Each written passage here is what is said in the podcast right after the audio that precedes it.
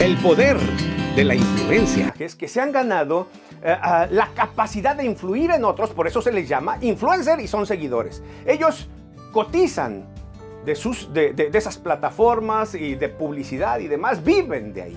Así que los influencian a sus seguidores, para bien o para mal. Es importante decir esto. Porque un montón de esos influencers, la influencia que tienen sobre sus seguidores es de terror. ¿Qué enseñan?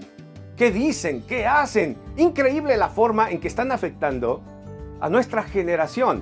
Debo decir que muchos de ellos son muy buenos en la comunicación, además enseñan, educan, con sus tutoriales eh, sobre viajes y demás, es, buena, pero hay un montón, y se cuenta por miles también, de influencers cuya ah, poder sobre los demás es increíble y tienen tanta basura